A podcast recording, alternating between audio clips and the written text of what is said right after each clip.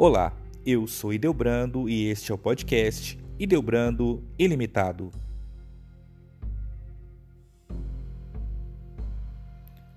Quando preparamos a pauta para os nossos episódios, um dos assuntos que nos chamou mais atenção foi o exorcismo. Por isso, mais uma vez, voltamos a este assunto. Vá de retro, Satana, ou afasta-se, Satanás. Esta, que é considerada a declaração oficial do exorcismo no mundo, pode ser ouvida em qualquer lugar do nosso planeta, inclusive muito perto de nós. Não é tão incomum assim que as pessoas procurem o padre ou as paróquias a fim de esclarecer dúvidas sobre assuntos que elas já perderam o controle nesse sentido. Os casos e os pacientes têm, obviamente, seus nomes mantidos em sigilo, mas temos conhecimento de manifestações nas paróquias e em lugares muito perto de nós.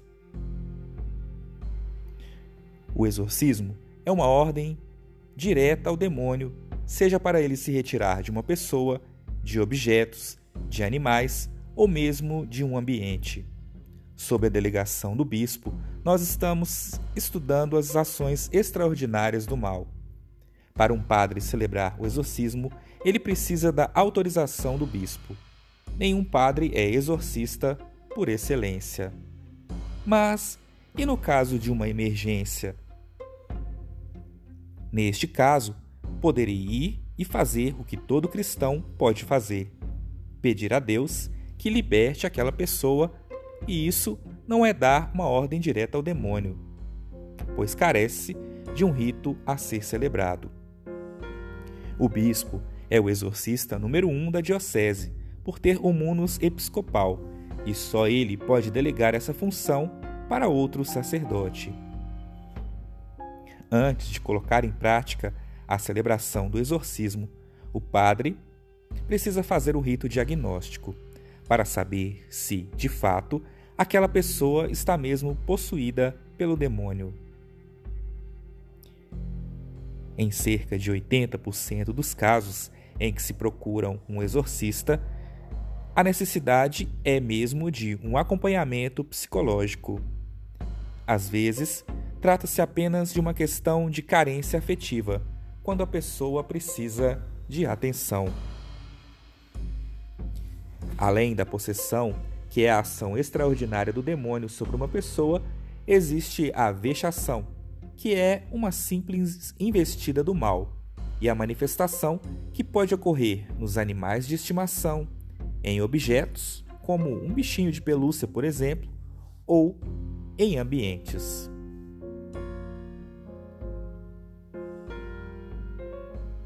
Demônios não têm preferências. Todos podem ser os escolhidos. O demônio não escolhe um perfil para se apossar. Ele não tem preferência. Um padre, uma freira, um recém-nascido, jovem, idoso, todos podem ser possuídos se Deus permitir. O demônio pode se apossar de qualquer pessoa. Mas por que Deus permitiria, por exemplo, que ele se apossasse do corpo de um padre? Diante da pergunta, podemos dizer que Deus permitiria se ele tem alguma coisa muito boa para fazer na vida daquele padre. Permitiria a possessão para libertá-lo de algo muito maior. O tempo de duração de um exorcismo depende do tempo de Deus. Ele que vai dizer quanto tempo vai durar. Mas o rito não pode fatigar o paciente. O ideal é que seja de, no máximo, uma hora e meia. Se Deus não permitir nesta ocasião a libertação, faremos outras celebrações até chegar o dia da libertação.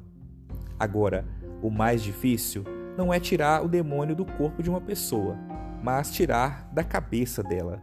Ela precisa permitir a própria libertação.